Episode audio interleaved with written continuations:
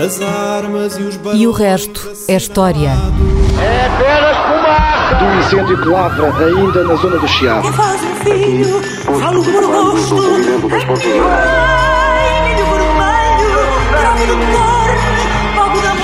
Quer transformar este país numa ditadura. Não, não. Com João Miguel Tavares e Rui Ramos. Bom dia, sejam bem-vindos ao terceiro episódio de E o Resto é História. Eu sou o Resto, João Miguel Tavares, e à minha frente tenho a história. Rui Ramos. Nunca ninguém tinha chamado a história, Rui. Aposto. A história. A história não, já me tinham chamado outras coisas. Olha, não nós- A história. A história nunca. Ah, nós, na semana passada, tínhamos prometido que íamos falar de dois temas: um sobre o tamanho de, de Lisboa Ah, ahm, sim. no século XIX e outro ainda sobre o Milagre de Ourique, mas vamos deixar esses temas para a segunda parte do programa. E a- na primeira parte, como é nosso hábito, vamos tentar olhar para a atualidade mais imediata.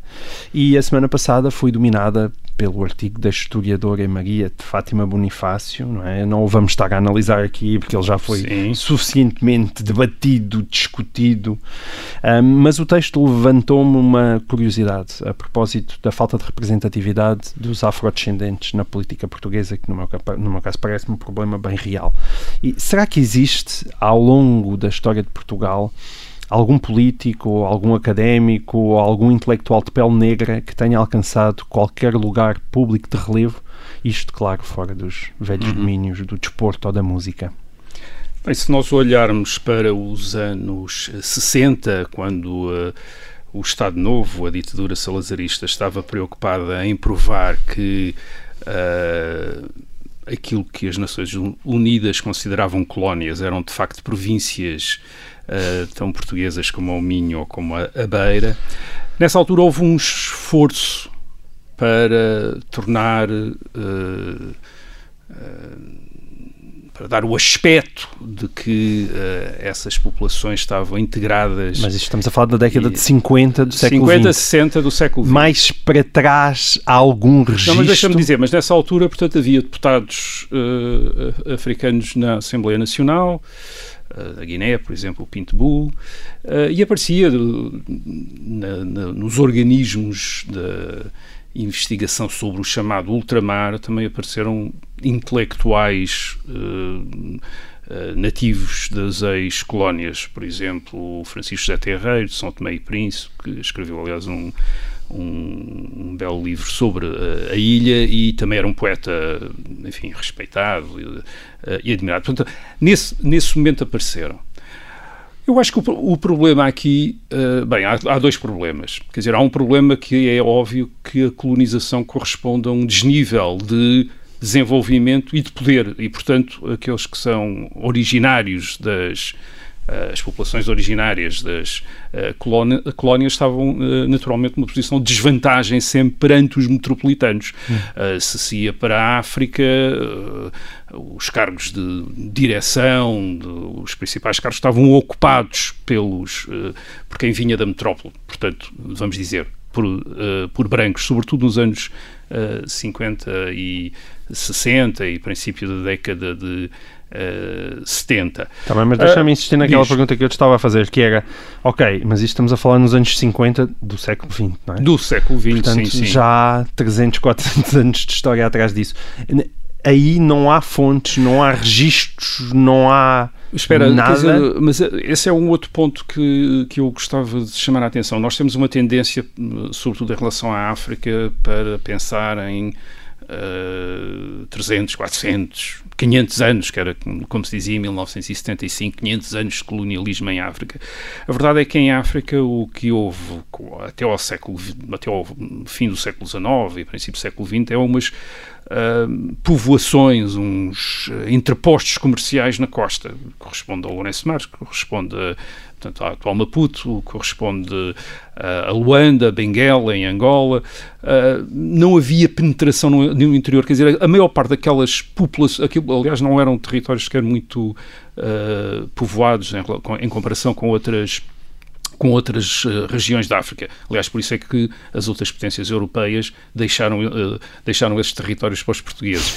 Mas, na altura das divisões. mas a maior parte daquela população não estava integrada em qualquer sociedade colonial. Quer dizer, isto é, a maior parte da população africana Uh, estava fora da administração, era controlada pela administração portuguesa a partir do, do fim do século XIX, princípio do século XX, mas não, de maneira nenhuma estava uh, integrada, isto era, uh, não estava em escolas portuguesas, não estava a, a, ser educada, portanto não estava a formar elites, logo não estava a aparecer, mas era porque não estava integrada, quer dizer, a partir do momento em que começou a ser mais integrada, no, sobretudo em meados do século XX, à volta da Segunda Guerra Mundial e sobretudo depois da Segunda Guerra Guerra Mundial, começaram a aparecer então elites, mas é tudo muito, reparem, é tudo muito recente, quer dizer, é demasiado recente para, uh, para podermos dizer que estava, por exemplo, uh, que, que, havia um problema especial com as colónias portuguesas. Isto é, o problema que havia com as colónias portuguesas é que eram mais subdesenvolvidas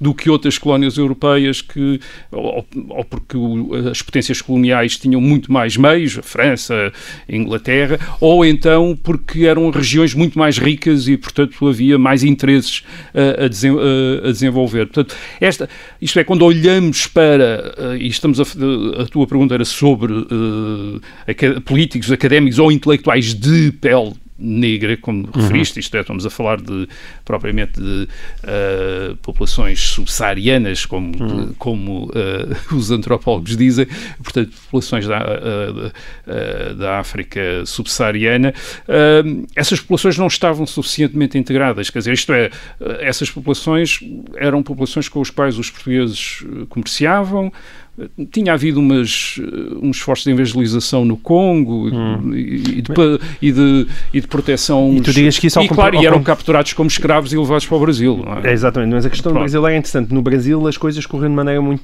um pouco diferente, não é? Sei lá, quando nós, muita gente acha, e com boas razões para isso, diria eu, Machado de Assis, o grande escritor da língua portuguesa, não, estamos a falar de alguém que era mestiço, não é? Sim, mas, um, mas, mas, repara, se nós entrarmos em linha de conta, então, com mestiços, e se não...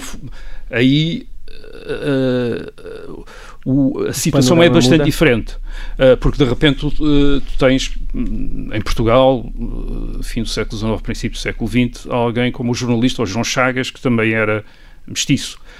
Uh, aí o que entra às vezes em linha de conta é uma certa um, cegueira em termos de pele da, da, sociedade portuguesa, que não fazia essas. Isto é, por exemplo, na imprensa, de vez em quando aparece uma referência ao facto do Chagas ser mestiço, quer dizer, mas percebe-se que não é claro, não se percebe se é, se, se não é, quer dizer podia ser mais moreno, quer dizer, eh, e portanto não se sabe bem, quer dizer, o que quer dizer que essas que esses, eh, pessoas com essas origens podiam às vezes eh, estar representadas na sociedade portuguesa sem estarem identificadas enquanto membros de um outro grupo, de uma minoria ou de um, ou de um outro grupo. O mesmo, a mesmo, o mesmo acontecia, por, por exemplo, com pessoas originais de Goa, quer dizer, da Índia, uhum. do Estado da Índia, em que também entraram na sociedade portuguesa, chegaram professores, médicos, há médicos, há professores uh, que se sabe que são originários da, da Índia, mas que não são propriamente demasiado marcados por isso, quer dizer, isto é, vê-se que se integram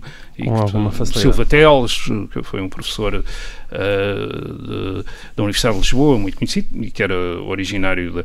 Por outro lado, se nós entrarmos, se nós formos para estas uh, colónias portuguesas, sobretudo antes da do fluxo de colonos uh, brancos em meados do século XX, portanto, anteriormente, estas colónias, na maior parte delas, portanto, tirando o, o Brasil, uh, eram uh, geridas, governadas por mestiços, quer dizer, por gente local. Isso às vezes espantava os, uh, uh, os outros europeus, uh, sobretudo os ingleses, que eram muito mais estritos a esse respeito, por exemplo, em Moçambique, quer dizer, vão lá e dizem, vamos falar com os administradores portugueses e depois de repente têm dúvidas, mas eles são portugueses mesmo, quer dizer, hum. eles não parecem nada portugueses. Mas de facto eram portugueses, só que eram portugueses locais e, portanto, eram mestiços. Okay. eram mestiços. Portanto, isto é, por esse desse, nesse aspecto há uma hum, há uma integração de, mas localmente que não afeta a metrópole repara porque a população da da metrópole, eh, da, da metrópole, a população portuguesa, sobretudo quando chegamos ao século XX, quer dizer, eh, é bastante homogénea, quer dizer, não, não há traços de haver um império colonial, não há, há muito mais gente originária da África hoje em dia em Portugal do que havia em 1970. Uhum. Uh, os primeiros imigrantes cabo-verdianos chegaram em, uh, no princípio dos anos 70, uh, depois de umas secas Bom, em, em, em Cabo Verde deixaram... hoje em dia de Lisboa, não é? Aliás, bastante polémicos, daqui a 200 anos, em que supostamente haveria uma, uma Lisboa também negra devido aos Sim, mas no século XIX e XX essa Lisboa Já não era notória, quer dizer, não não era, não era visível, digamos hum. assim. Uh, obviamente sempre tinha.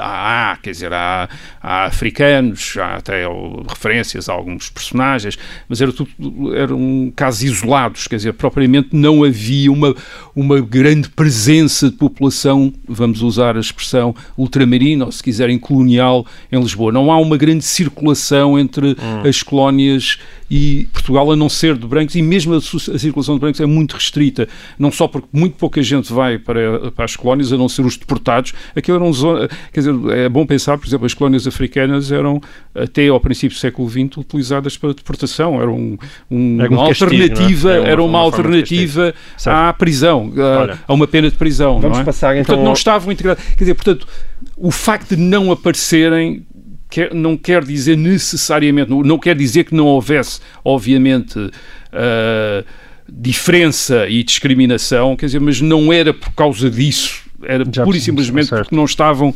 integrados, não faziam parte.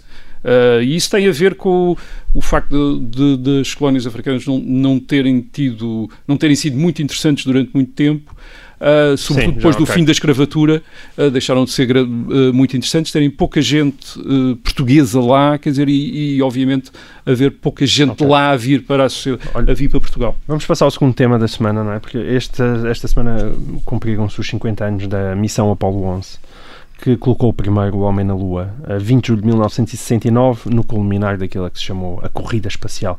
E, e, e, este nome de Corrida Espacial não surge por acaso, porque foi mesmo uma corrida, não é? Entre a missão que é hoje conhecida como a Apollo 1 e que na altura causou a morte, uma morte muito badalada de três astronautas dentro de uma cápsula que nem sequer saiu do Sol, em janeiro de 67, que, cuja tragédia levou, ainda assim, ao odiamento durante vários meses do programa espacial, mas desde essa essa morte, que foi em janeiro de 67, até Neil Armstrong pousar na Lua, passaram apenas dois anos e meio, não é? E quão extraordinário é, é esse feito, digas tu? É, é, é, absolutamente extraordinário, quer dizer, e sobretudo quando pensamos que hoje temos meios de computação, qualquer pessoa tem no, Uh, no bolso, ou no bolso do casaco, ou no bolso das calças, um tele, ou na mala, um telemóvel que provavelmente terá mais capacidade do que os computadores que eram usados nas, na... Não é provavelmente, uh, é mesmo. É mesmo. e de longe, e de longe. E de longe do que os computadores que os astronautas, a que os astronautas puderam recorrer durante a sua missão, ainda se torna mais extraordinário. Isto é, quando imaginamos que aquilo era uma pequena cápsula, quando eles são lançados em, no dia 16 de julho de 1969, o que eles estão é um, são três homens dentro de uma pequena cápsula em cima de um foguetão gigantesco, quer dizer, com mais de 100 metros de altura. Em cima de um míssil, não é? Uh, quer dizer, a, a, história torna-se espantosa. Mas o, o, mais extraordinário é que quando consultamos fontes da época, obviamente há, uma, há, um, há também um, um maravilhamento, quer dizer, uma, uma admiração pelo que está a ocorrer, mas penso que eles estão menos uh, espantados do que nós, não apenas porque não sabem os meios tecnológicos que nós uh, teremos hoje, mas porque aquilo fazia parte de uma época, os anos 50 e 60, quando esta corrida espacial começa, em que ainda há uma grande crença na ciência, na tecnologia, isto é, no progresso. É uma espécie de um aquela época é uma espécie de um mini, mini século XIX. Quer dizer, depois da Segunda Guerra Mundial, esta geração, isto é a geração Uh, que vem a seguir à Segunda Guerra Mundial, uh, acredita que vai mudar o mundo com a ciência e com a tecnologia. E depois, como as duas potências estão, a União Soviética e os Estados é? Unidos estão a competir, há, uma tenta há também este empenho em, em mostrar uh, quem é que vai fazer as grandes conquistas hum.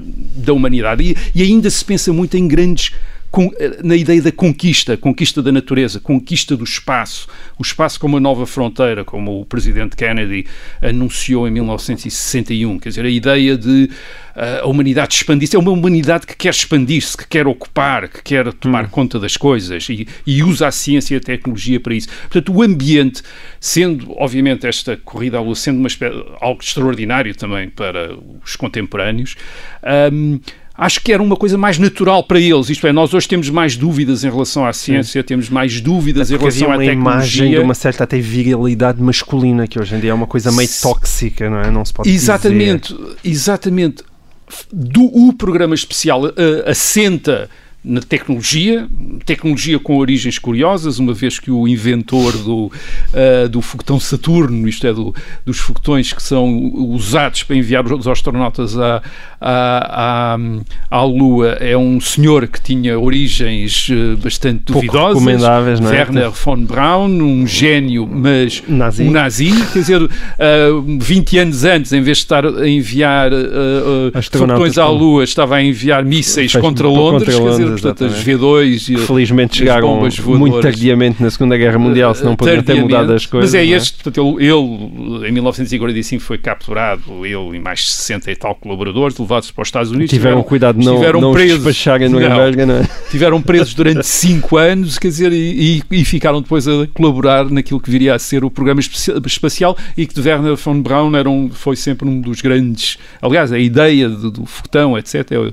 são ideias dele. Mas eu estava, estava a dizer que os astronautas é uma componente essencial deste programa, isto é, o, o astronauta como um, este herói, este herói que é uma mistura de cientista, de aventureiro, uh, a maior parte deles, uh, uh, os três astronautas de 1969, dois são pilotos militares, mas o mesmo o Neil Armstrong, que não é um militar, fez serviço militar, também foi um piloto durante a Guerra da Coreia, portanto eles têm essa dimensão de, digamos, militar, de soldados, mas ao mesmo tempo depois são cientistas, são capazes de, em cima do joelho, fazer contas complicadas, como, como percebeu quem viu o filme o ano passado, o First Man, sobre o Neil Armstrong, quer dizer, que ele, uma parte uh, das contas que ele fazia não era com o computador, não era com a máquina de calcular, não era com o telemóvel, era por simplesmente com um lápis uhum.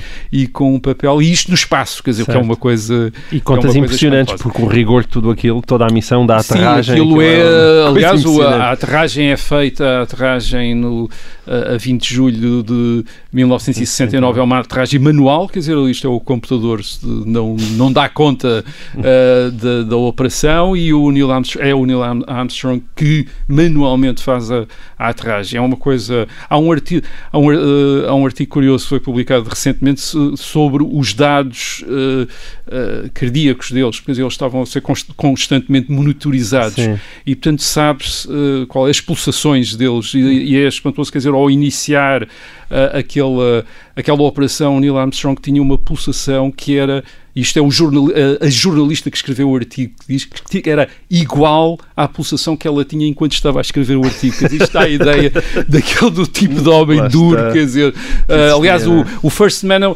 o filme era interessante porque era um pouco a olhar para um tipo de eh, ser, isto é, este ser masculino completamente diferente, isto é, reservado, mais ou menos autista, incapaz de expressar emoções, mas depois em situações de uma pressão gigantesca continuava na mesma. A, capa a capacidade de se jeito. concentrar e aterrar um, uh, aterrar um, um modo lunar, quer dizer, um calhambeque na, rua, uh, na, Lua. Na Olha, Lua. Há uma outra questão que é também a dimensão do investimento, que eu não sei se hoje em dia seria uma coisa pacificamente aceitada dessa forma, não é? Porque o investimento investimento que os americanos tiveram que pôr neste empreendimento é absolutamente gigantesco. Aquilo foi caríssimo, quer dizer, deve ter sido uma das, fora das guerras, deve ter sido um dos projetos mais caros em termos de ciência e tecnologia que os Estados Unidos alguma vez uh, desenvolveram. 2%, 2 do PIB americano, do durante, PIB uma americano década. durante uma década. Não foi, mas na altura também não foi nada fácil, quer dizer, isto uh, exigiu da parte dos legisladores americanos e sobretudo de alguém que era do, uma figura importante no Senado, que depois foi o vice-presidente de Kennedy e depois veio a ser presidente, Lyndon Johnson, o presidente Lyndon Johnson, a partir de 63 tornou-se presidente, sucedendo a John Kennedy, foi assassinado, mas Lyndon Johnson, que era no Senado, uh, conseguiu, quer no Senado, quer na Câmara dos Representantes, portanto no Congresso, construir maiorias para aprovar estas para aprovar esta, esta enorme despesa. A despesa é gigantesca. Quando pensamos no em termos do Uh, enfim, do equivalente hoje em dia dava qualquer coisa quase como o PIB português, quer dizer, do, uh, portanto é uma coisa, é um, é um grande investimento e na altura também foi discutido este é um projeto também num, numa época em que, a, eh, em que, a, sociedade americana também está dividida. Hum. O assassinato do presidente Kennedy em 63, o assassinato do irmão candidato à presidência dos Estados Unidos, Robert Kennedy, em 68, a guerra no Vietnã, a contracultura. Uh, mas chegaram à Lua. Exatamente, olha, muito bem, e nós chegamos ao intervalo.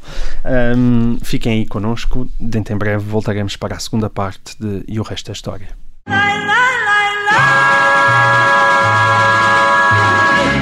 Bom dia, sejam bem-vindos então à segunda parte de E o resto é história. Eu relembro que quem quiser pode mandar as suas perguntas e dúvidas metafísicas ou não para o mail história.observador.pt. Enviem as vossas questões as vossas angústias historiográficas que nós teremos cá hum, para tomar boa conta delas. Também existe um número do WhatsApp que é o 913-961-556, aquele número que só os ouvintes extremamente inteligentes é que vão ser capazes de fixar. 913-961-556. Bom, na semana passada nós deixámos aqui duas promessas. A primeira foi quando tu afirmaste, assim, meio de passagem, que Lisboa era a maior cidade da Península Ibérica no início do século XIX e uma das maiores da Europa. E, e na altura eu disse que devíamos falar nisto, tínhamos que falar nisto e aqui estamos nós. Rui, conta-nos tudo então sobre essa grande Lisboa e porque é que o, o seu crescimento a partir do século XIX não acompanhou o das outras cidades europeias? Exatamente. Bem, uh, Deixa-me dizer antes de mais que os números que nós temos sobre as cidades, a população das cidades, incluindo Lisboa, são estimativas. Isto é, e, e o que quer dizer que podemos encontrar para a mesma época uh, historiadores com números completamente diferentes, com diferenças entre si muito grandes. Isto é, um diz que tem 200 mil e outro é capaz de dizer que tem 150 mil. Portanto, diferenças de 50 são mil contas, são, são diferenças grandes. Porque são, são deduções a... Uh, a partir de uh, número disto, número daquilo, número de fogos, uh, quantas, uhum. quantas pessoas é que estão. obviamente, a população das cidades também flutuava, que, por exemplo, nós sabemos que durante as invasões francesas, no princípio do século XIX, a população aumenta muito com a aproximação, em 1810, do exército de uh, Massená, quando, uh, durante uh, uma das principais in, invasões, uh, enfim, aliás, a terceira, a maior de todas, uma grande parte daquela população que, que vivia ali, na, na, digamos, a norte de Lisboa, foge para dentro da cidade e, portanto, a cidade claro. torna-se muito maior, etc, etc, etc. Mas, tirando essas coisas todas e agora usando uns números que me pareceram um, plausíveis, diga, o que nós temos em 1800 é Lisboa como a maior cidade da Península Ibérica. Isto é, é maior do que Madrid e é maior do que Barcelona. Provavelmente terá o dobro da população de Barcelona e uh, terá mais habitantes do que Madrid. Madrid.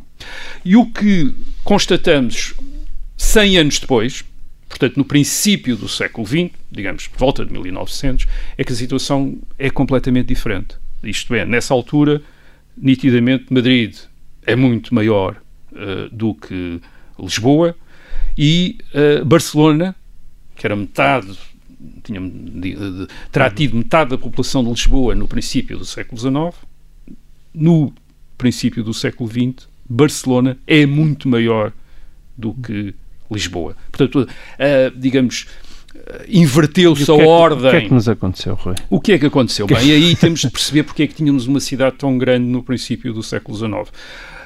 Lisboa não era apenas a capital do retângulo uh, europeu que hoje nós identificamos com Portugal. Uhum. Uh, Lisboa era a capital de uma monarquia intercontinental, uma monarquia que no princípio do século XIX inclui o Brasil, Uh, enfim, além de, daquelas Mas posições... Espanha, também não estava mal, não é? Nesse aspecto. Não, Espanha, Espanha não, não estava mal, mas em Espanha, as, uh, digamos, há mais grandes cidades. Uh, há grandes cidades no sul de Espanha, tradicionalmente, porque era uma zona muito urbanizada. as cidades uh, na Europa uh, antes do século XIX tem também a ver com uh, tipos de povoamento, quer dizer, Sim. por exemplo, e, portanto, não tem, uma, acaso... uma, tem uma costa mais longa, a Espanha, não é? Não, portanto, e, também... Não é, e há um tipo de povoamento, quer dizer, o, o povoamento à volta do Mediterrâneo no, sul da, no sul da Europa é um, é um movimento urbano, tradicionalmente, desde a antiguidade. E, e, portanto, as cidades são maiores no sul da Europa. Não é por acaso que Nápoles é uma das maiores cidades da, da, da Europa até ao, até ao princípio também do século XIX. Uh, é uma uhum. grande cidade. Era uma zona em que uma grande parte da população vive em cidades. É o, também o contraste entre o Alentejo e o, uh, o Norte, o Minho, por exemplo, que é uma zona em que, em que o Minho a população está dispersa, digamos, ou tra estava, estava, tradicionalmente dispersa uh, no uh, campo, uh, e Alentejo, onde a população estava, tra estava tradicionalmente concentrada em cidades. Portanto, mas para além disso, obviamente, as cidades também tinham funções administrativas, sede de corte, do rei, etc. E eram essas vantagens que Lisboa tinha. Quer dizer, Lisboa não era apenas era a sede da corte, mas era também a sede da administração deste grande uh, império. Uhum. Era também o interposto comercial deste império. Isto é que era por Lisboa que passava o, uh, os tráficos comerciais do Império. Quem queria comerciar com o Brasil tinha de o fazer através de Lisboa, não o fazia, direta, não o fazia diretamente. Lisboa é que era o porto onde se uh, desembarcavam as mercadorias do Brasil e onde se embarcavam aquilo que então, tu dirias também para o Brasil. Lisboa começou a marcar passo quando perdeu o Império Exatamente. Brasileiro. Quando, a partir de 1822, aliás, até antes, quando, logo em 1808, uh, uh, o Brasil começou a uh, comerciar diretamente com as nações amigas de Portugal, uh, sobretudo a Inglaterra, quando a corte se estabeleceu no Brasil também, seja, no Rio de Janeiro, em 1808, perante as, as fugindo às invasões francesas.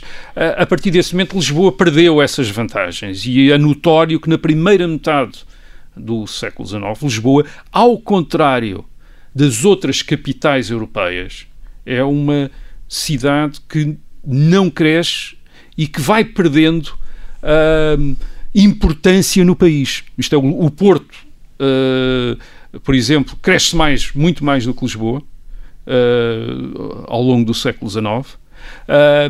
e a percentagem de população portuguesa que vive em Lisboa, que era Cai. uma das maiores uh, percentagens de população que vivia na, numa capital na Europa, mais de 5% da população portuguesa vivia em Lisboa no princípio do século XIX. Portanto, é, um, é, uma, é uma, uma percentagem muito grande em termos dos Estados, dos Estados europeus.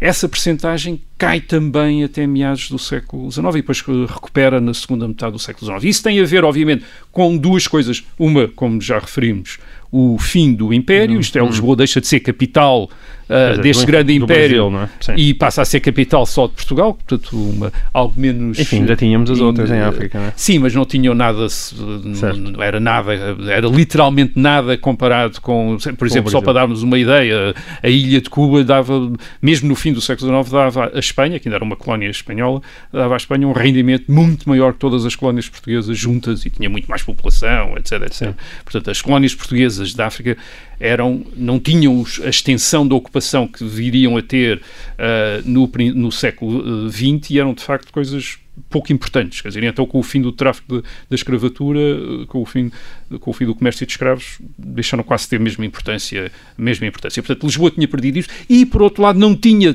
também passado por algo que uh, favoreceu o crescimento de outras cidades, por exemplo, Barcelona, que é um processo de industrialização, isto é, uhum. uma indústria uh, que, moderna, que se tivesse desenvolvido em Lisboa e que tivesse atraído também população do resto uh, do país. A população portuguesa do campo que migrava no século XIX ia para o Brasil, ia para o Rio de Janeiro, ia para o, Uh, ia para o Brasil, não, não, vinha para, não vinha para Lisboa. E portanto uh, Lisboa só acabou por recuperar. E depois, Lisboa quando, só vem a recuperar. o Estado começou a engordar um pouco. Também, recupera é? com o Estado que engorda, recupera também com alguma industrialização, no, sobretudo já no século XX, mas sobretudo com o Estado, com a nova administração que se está a desenvolver em Portugal ao longo do século XIX, no princípio do século XX, e, que uma, e de que uma grande parte do pessoal está concentrada em Lisboa, quer dizer, é uma coisa espantosa quando chegamos okay. ao princípio do uh,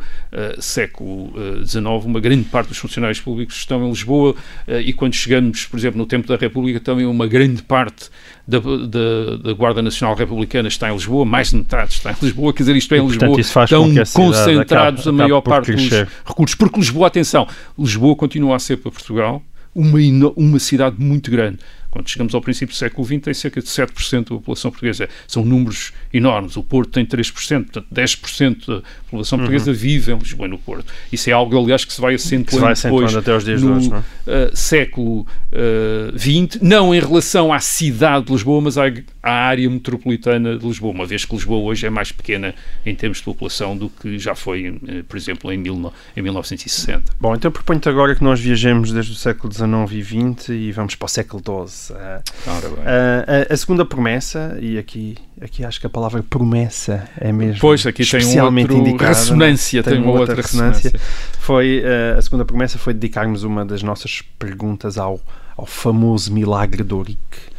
Uh, eu, sei que o milagre de Ourique e as suas consequências davam para encher uh, vários programas destes, mas uh, agora vamos contar aqui com todo o teu poder de síntese. Estamos a falar de um acontecimento do, do século XII, como eu referi, mais propriamente de 1139, alegadamente. Isto quatro anos antes da fundação de Portugal, não é? como é que este milagre de Ourique se perpetua na história e chega até aos dias de hoje? Bem, uh, apareceu, uh, apareceu.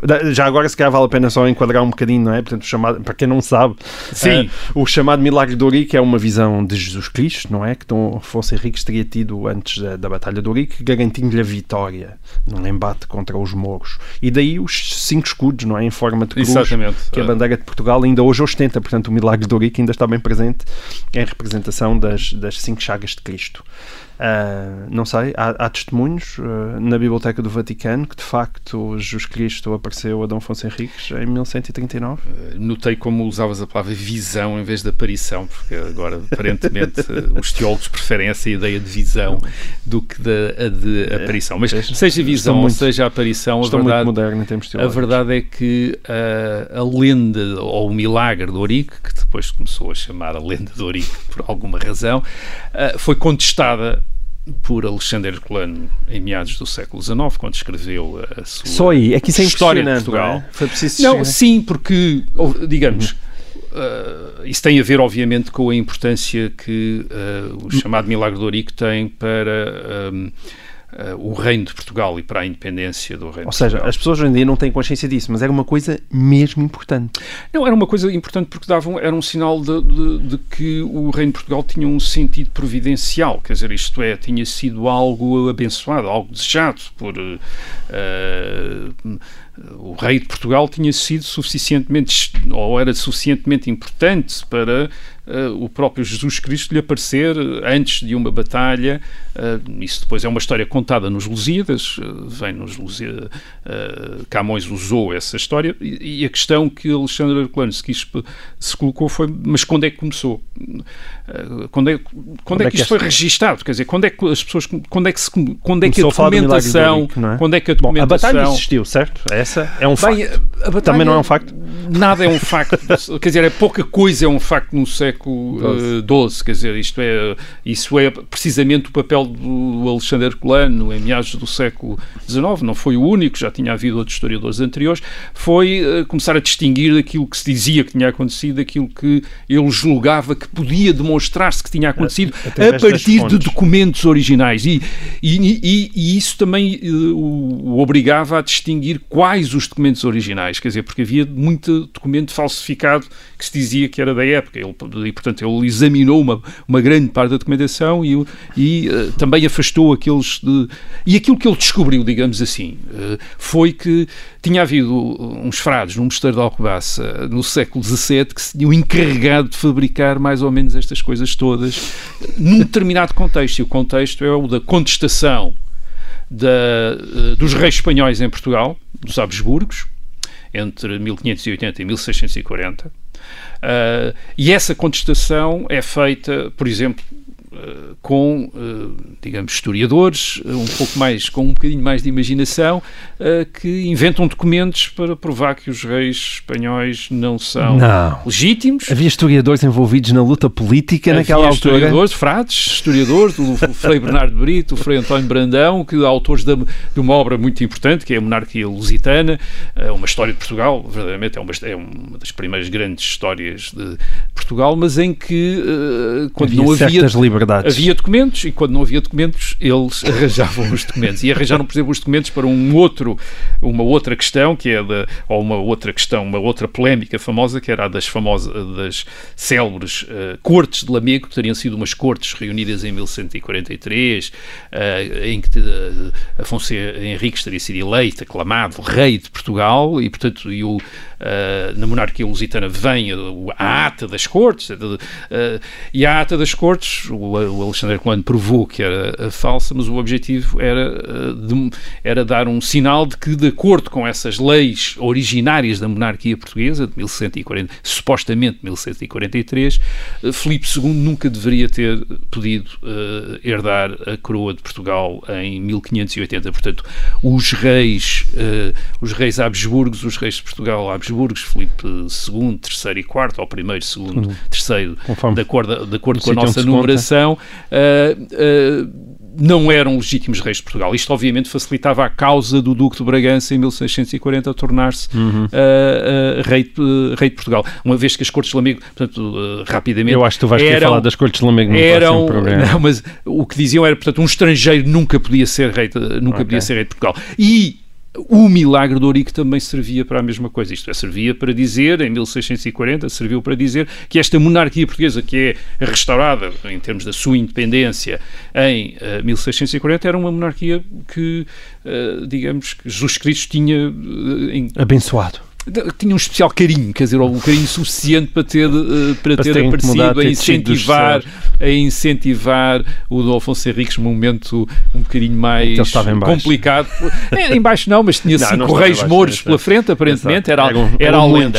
Isto obviamente causou uma enorme polémica por volta de 1850, hum. Alexandre Colano até amoou, disse que já não ia fazer mais história de Portugal, porque uma série de padres o contestaram, e a verdade é que o, o Alexandre Colano Ou seja, já isto. na altura, uh, quem dizia coisas inconvenientes no espaço público também levava nas orelhas. Levava nas orelhas, nos púlpitos, na hora da missa, houve uma série de padres que referiam-se ao Alexandre Colano com, uh, com algo mais, mais irritados, mais escandalizados, porque estava a pôr em causa precisamente as, os fundamentos, até então, os fundamentos providenciais essencialistas, os, os fundamentos religiosos da independência do país. E, obviamente, o que Alexandre Colano aqui representa é uma espécie de uma visão secular uh, da, uh, da, da, história de Portugal e da explicação para haver uma para, para haver independência portuguesa. Isto é, seja, que está baseada na vontade dos portugueses. E um na... desejo científico de história, não é? Seja... Sim, e, e, a ideia dos documentos. Mas, mas como a história também não é feita apenas de.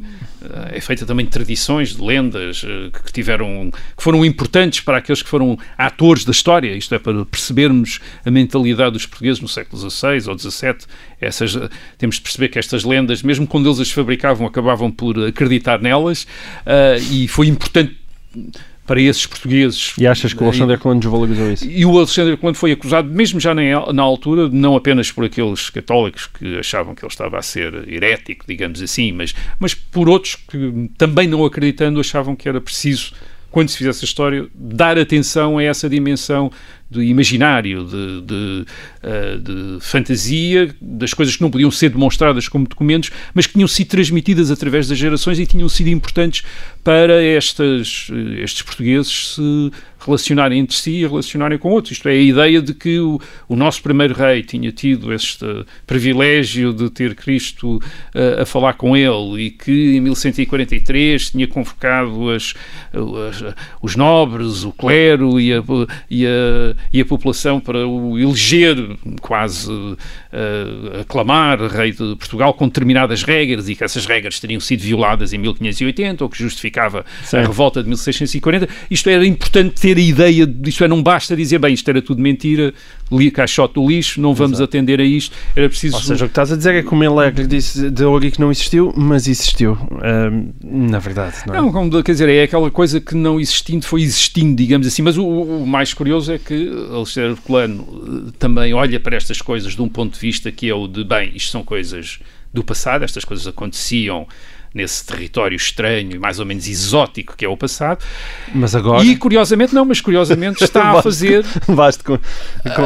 A, a, poucos anos de em Lourdes, de, em de França, Lourdes, haver uma aparição, já não dos Bom, Há muitos católicos que não têm... depois, 1917, há muitos católicos que não têm grande fé que realmente Nossa Senhora tenha aparecido em cima de uma azinhaga, mas que hoje em dia dizem, dizem isso, não é? No entanto, Fátima está lá. Sim, mas às vezes... E, portanto, admito, significa alguma coisa. Significa alguma coisa, quer dizer, essa é a ideia, é, é também uma outra maneira de abordar estes, digamos, estes uh, fenómenos, que é perceber a sua historicidade, isto é, aquilo, aquilo, fazem parte da história, independentemente do que é que nós acreditamos, e o historiador não trabalha apenas com as suas crenças uh, pessoais, tem de trabalhar com as crenças daqueles sobre os quais está a escrever. A, a escrever. Muito bem.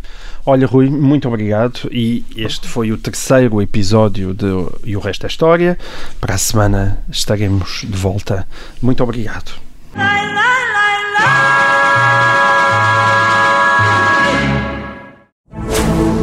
Rádio Observador.